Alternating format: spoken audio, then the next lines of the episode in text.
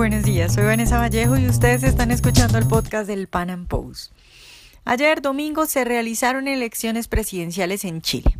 Habrá segunda vuelta y los chilenos deberán escoger entre la centroderecha, representada por el expresidente Sebastián Piñera, y la izquierda en cabeza de Alejandro Guiller.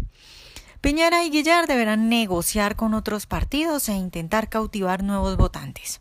¿A quién le quedará más fácil atraer votos? Bueno, pues esa es la pregunta y hoy hablamos al respecto. Y es que si la izquierda se une, tienen mayoría. Sin embargo, la división entre Guiller y Beatriz Sánchez parece irreconciliable. Nuestro invitado de hoy es Marcelo Brunet. Él es abogado, profesor de Derecho Político y miembro de la Comisión Política de Renovación Nacional.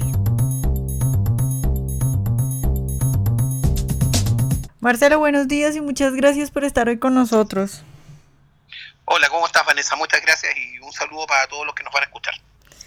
Bueno, Marcelo, quiero empezar preguntándote cuál es el balance que ustedes hacen de esos 36.64% de votos que obtuvo Sebastián Piñera y también preguntarte por qué crees que en las encuestas daban a veces un poco más de votos eh, que ese 36.64%.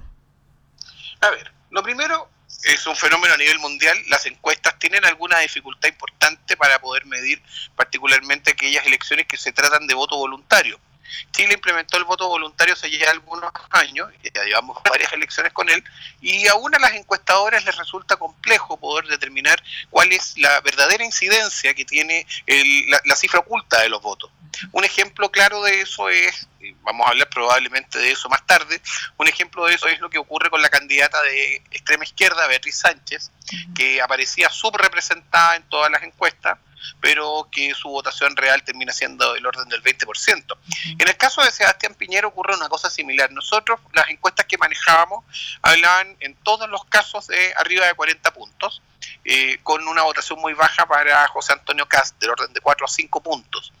Eh, al parecer, digamos, subestimamos, digamos, la presencia y la cantidad de votos que pudo sacar Cast, y al contrario, eh, sobreestimamos, digamos, sobre la base de esta información, lo que efectivamente iba a sacar Sebastián Piñera. Mm. Pero en todo caso, digamos, estas, esto que aparentemente pudiera ser malas noticias no lo son porque son números muy similares, la suma de Cas con Piñera, a la suma que Piñera obtuvo en la oportunidad en la cual fue candidato a la presidencia y terminó finalmente ganando, eh, del orden del 44% versus un 56% eh, que tenían las fuerzas de izquierda.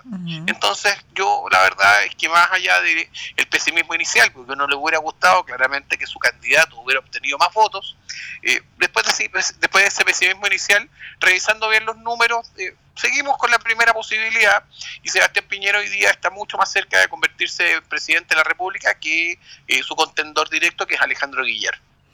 Ok, Marcelo, ¿a qué le va a apuntar Sebastián Piñera eh, en esto que queda de aquí al 17 de diciembre, que es la segunda vuelta? ¿La idea sería conquistar votos de la izquierda blanda o, o cuál sería la estrategia? A ver, Frente a esta clase de cosas, la historia de Chile demuestra que cuando los candidatos se cargan hacia sus extremos, normalmente no obtienen el resultado que esperan. El año 1942, eh, un candidato también de centro derecha, eh, Eduardo Cruzcoque, se vio enfrentado a una situación similar en la que tenía un candidato a la extrema, digamos, a una posición más de derecha, que era Fernando Alessandri, y tenía candidatos a la izquierda, dentro de los cuales está el que ganó finalmente, que era Gabriel González Videla. Eh, el error que cometió en su oportunidad Cruzcoque fue inclinarse hacia la derecha y finalmente, digamos, en un juego eh, de sumatoria cero, por tratar de competirle a su competidor de la derecha, finalmente terminó generando un espacio que en el centro eh, copó muy bien González Videla. Para el otro lado, eh, Ricardo Lagos, Ricardo Lagos Escobar, digamos, un socialdemócrata, cuando tuvo el año 99 que enfrentar a Joaquín Lavín, militante de la Unión Demócrata Independiente, un partido de derecha en Chile, que es parte de la coalición a la cual pertenece el presidente Piñera, eh, estuvieron muy cerca. Y mm. Ricardo Lagos, en lugar de ceder a la presión del Partido Comunista, puso como jefe de campaña a una demócrata cristiana, que era Soledad Alvear. Eh, y ella fue su generalísima de campaña y su rostro de campaña. Yo creo que lo que corresponde ahora, eh, muy a la usanza también de las elecciones norteamericanas, muy a la usanza de las elecciones en las que existe voto moderado, eh, y voto voluntario, es que Sebastián Piñera se incline no a una agenda socialdemócrata en ningún caso, pero sí a plantear temas eh, dentro de los cuales pudieran haber mayores simpatías de sectores de centro, particularmente no renunciando a sus ideas de centro derecha. Eh, creo que gran parte del tema consiste en tratar de generar incentivos a la competencia, incentivos a la movilidad del mercado, eh, que, el, mérito finalmente sea lo más relevante. Pero sí, por ejemplo, eh, preocuparse de si efectivamente los estudiantes están pagando un costo adicional excesivo por concepto de un tipo de crédito, el CAE, que creó el gobierno del presidente Ricardo Lagos o, por, o medidas de esa naturaleza, o retomar algunas banderas que eran propias nuestras y que la candidatura demócrata cristiana de Carolina Goich trató de hacer propia, como por ejemplo incentivar el ahorro por medio de que el Estado suministre un millón de pesos a cada niño nacido eh, para efectos de poder generar una cuenta de ahorro para sus estudios que son mecanismos por los cuales efectivamente existe un subsidio más bien, digamos, a la demanda más que a la oferta respecto de, la, de, de, de esa, clase de, esa clase de servicios o bienes. Entonces yo creo que hoy día la posibilidad de abarcar hacia la derecha es básicamente innecesaria. La, la, candidatura de José Antonio Cast, de hecho, ya ofreció su colaboración a la candidatura de Sebastián Piñera, porque ambos entendemos que el rival se encuentra al frente, y es la, es la izquierda y la centroizquierda y las ideas socialistas. Claro, también que por más, por más derecha que seas, eh, si te ponen a elegir entre Piñera y uno de izquierda, pues vas a elegir a Piñera, aun cuando Piñera se corra un poquito, ¿no? Yo entiendo que existen varias sensibilidades de derecha, y es lógico que así sea. Por muchos años nosotros en la derecha no, no, no admitíamos la existencia de matices, hoy día sí. Y yo entiendo que la posición que adoptó José Antonio Cast, que en muchos, en muchos temas no coincide con mi, con mi, con, con mi visión de la sociedad. Eh, es una visión de derecha que es válida. Uh -huh. y, así como también lo es la de Sebastián Piñera, y así como lo es también, por ejemplo, digamos, la de los sociales cristianos, y así como también lo podría hacer otras formas de derecha.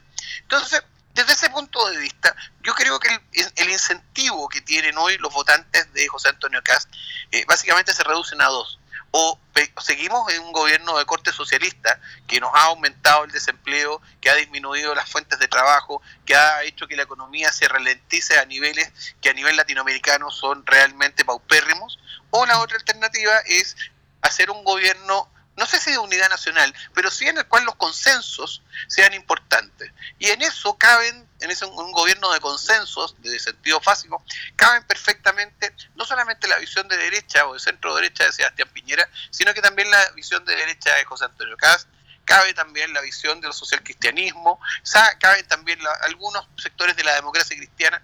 O sea, en definitiva terminamos configurando una mayoría política más que una mayoría electoral. Y yo creo que finalmente, si logramos eso, vamos a ser capaces de derrotar a la izquierda. Marcelo, ahí en este momento negociaciones, Sebastián Piñera se va a sentar a negociar con alguno para modificar de pronto, de pronto el plan de gobierno y así ofrecerle algo nuevo a esos votantes que espera tener o, o simplemente va a ser un cambio de discurso. Yo creo que esta semana es muy importante la verdad, yo no creo que sea necesario que el presidente Piñera negocie demasiado. Uh -huh. Tiene un millón doscientos mil votos de diferencia con su principal contendor. Uh -huh. Su principal contendor, Alejandro Guillet, tiene muchos problemas también, porque la situación, la situación de la izquierda uh -huh. es que hoy día la, la nueva mayoría, que es el pacto político de Michelle Bachelet, que lo lleva a él de candidato, tiene que enfrentarse a que hay un 20% de los electores que provienen del Frente Amplio. Y el Frente Amplio es un movimiento eh, muy similar, digamos, a, a, lo, a, los movimientos más, más de izquierda española, por ejemplo, digamos. Eh, entonces, desde ese punto de vista va a ser un tanto complejo la negociación para poder llegar a acordar un, un, una situación, digamos, intermedia. Quien tiene más que negociar hoy es Alejandro Guiller Sebastián Piñera no tiene mucho que negociar. Mm. Tiene que ofrecer sus ideas, las ideas que desde el centro de, de, la, centro derecha son capaces de atraer a esos electores moderados que finalmente están, digamos, hoy día huérfanos de la democracia cristiana. En contraposición a eso, Guillet tiene que tratar de mantener esos votos demócratas cristianos, pero al mismo tiempo tiene que tiene que no descuidar eh, su flanco su flanco izquierdo yo creo que va a tener muchas dificultades el eh, Guillermo de poder conseguir que ese 20% de, eh, de, digamos, de Beatriz Sánchez sea capaz de ser traspasado en su integralidad. Yo creo que no, va, no lo va a conseguir. Y es más, yo creo que como ha ocurrido generalmente en las segundas vueltas en Chile, va a disminuir mucho la cantidad de votantes. La oferta general de votación eh, genera, digamos, el efecto de que más gente vaya a votar. Cuando se reduce la elección a dos bandas, que generalmente disminuye un poco la, cantidad de electores. Y desde ese punto de vista resulta mucho más factible pensar que nos vamos a encontrar entonces con una votación más baja, que manteniendo Piñera su votación y la votación de Cast, y una, aunque sea el 50% de la votación de eh, Carolina Goich, la candidata demócrata cristiana, deberá permitirle a él obtener el 50% más uno de los votos. Claro, Marcelo, eh, un poco para aclararle a nuestra audiencia que no está en Chile, que es la mayoría de, de, nuestros oyentes del Pan Am Post que se interesan por la realidad latinoamericana y que no están en Chile, eh, tenemos tenemos Guiller con 22.69%, que sería el segundo puesto, y tenemos a, Beatriz Sánchez con 20.27%, pero los dos son de izquierda. Ahora, ¿cuál es la diferencia entre estos dos, más allá de que Beatriz Sánchez sea como una especie de crítica a Michelle Bachelet? ¿Cuál es la diferencia entre estas dos izquierdas? Si tuviéramos que visualizarlo de alguna manera, podemos, eh, yo diría que Beatriz Sánchez y su conglomerado, que se llama Frente Amplio, se asimila mucho al Podemos de España. Eh, es una izquierda renovada, eh, renovada entre comillas, digamos, en el fondo es la, misma izquierda marxista de siempre. digamos, pero con formas renovadas, digamos, un discurso más atractivo, más, digamos, más, más directo para los jóvenes probablemente. De hecho, gran parte de la votación de Beatriz Sánchez es una votación juvenil versus la eh, nueva mayoría, que es el pacto político de Alejandro Guiller, que es para que nuestros auditores eh, extranjeros eh, entiendan un poco cómo funciona esto, es la sucesora de la concertación de partidos para la democracia que derrotó a la dictadura de Pinochet el año 88. Pero ese era un pacto que no incluía al Partido Comunista. La nueva mayoría se funda para derrotar, digamos, para, para poder darle una sustentabilidad política al gobierno de Michelle Bachelet y se forma sobre la base de esta misma concertación, que era el partido de centro izquierda moderado, eh, algunos, digamos, no tan moderados, pero en general, digamos, con una tendencia a la moderación, más el Partido Comunista. Entonces, eh, las dos alianzas políticas que hoy día están en competencia en la izquierda son alianzas que efectivamente son hoy día radicalizadas hacia la izquierda. Y es ahí donde va a tener el problema Alejandro Guiller. ¿Cómo poder hacerlo para aumentar su votación desde centro si al mismo tiempo tiene que conservar una votación de izquierda que no, no le resulta fácil? Porque la votación de, eh, tal como tú lo decías, la votación de este Podemos chileno, que es el Frente Amplio, es una votación muy adversa y muy crítica de Bachelet. No les gusta este tema, eh, piensan de que Bachelet de alguna forma fue un gobierno entreguista, digamos, a las lógicas del mercado y que no quiso hacer las reformas que, no, quiso no quiso llegar más adelante con las reformas que, efectivamente ellos estimaban que tenían que hacer. Entonces, desde ese punto de vista, es una izquierda muy crítica de lo de que representa Guillermo. Durante la campaña hubo mucha descalificación recíproca, entonces yo insisto, creo que va a ser muy complicado para ellos llegar a un acuerdo mucho más difícil que para Cas y Piñera. Bueno, esperemos que así sea y que la izquierda siga dividida. Ahora, si uno, si uno, si uno suma los votos de toda la izquierda, me da 55.62% y de la derecha daría 44.57%. Tú nos has explicado que, bueno, la izquierda está bastante dividida y que le va a quedar más difícil a Guiller negociar que lo que pudiera hacer Piñera. Pero más allá de eso, mi pregunta es sobre el, sobre el clima ideológico en Chile. Es decir, que haya tantos partidos de izquierda en tantas gamas y que logren acumular más del 50%, muestra que en Chile las ideas de izquierda están tomando cada vez más fuerza. No necesariamente. El año 2009, cuando Sebastián Piñera fue candidato a la presidencia, obtuvo un 44% de los votos. Y sus contendores, Marco Enrique Jominami, que es uno de los mismos contendores de hoy, eh, más eh, Eduardo Frei Ruiz-Tagle, que era el candidato a la presidencia de la nueva de la concertación, más Jorge Arrate, que era de la extrema izquierda, sumaban 56% de los votos. Exactamente el mismo porcentaje que hoy día suman todas las fuerzas de izquierda. ¿Qué es lo que ocurrió? Hubo un desincentivo en la segunda vuelta para la concurrencia a votar por parte de la izquierda eh, hubo divisiones internas y peleas intestinas entre ellos, que es una situación no muy distinta a la que nos vamos a ver enfrentado hoy. Hoy día en la mañana ya escuchábamos a dirigentes eh, del Frente Amplio que decían de que ellos no van a participar de un eventual gobierno de Alejandro Guiller, que eso independiente de a quien le endosen sus votos, ellos no van a ser parte de ese gobierno. Entonces ahí cabe una pregunta lógica. ¿Cómo yo puedo endosarles votos a alguien si es que yo no estoy dispuesto a trabajar con ese alguien para construir una visión de país? Claramente la única posibilidad frente a eso es por aversión a otro. Y la gente no se levanta a votar en las mañanas por aversión a otros. Se levanta porque tiene una ilusión o porque tiene un sueño o porque tiene un interés en algo o por último porque tiene algún miedo respecto de algo. Pero por odio, por aversión o por, digamos, por resistencia a Piñera va a ser muy difícil. Yo creo que Sebastián Piñera ha logrado conseguir algo muy relevante en este tema. Ha logrado hacer que la elección se centre sobre él. Y generalmente, el, digamos, el, digamos, el derecho electoral comparado nos demuestra aquello. Generalmente, cuando un candidato logra conseguir que la discusión se torne a él, es porque generalmente ese candidato termina siendo elegido presidente posteriormente.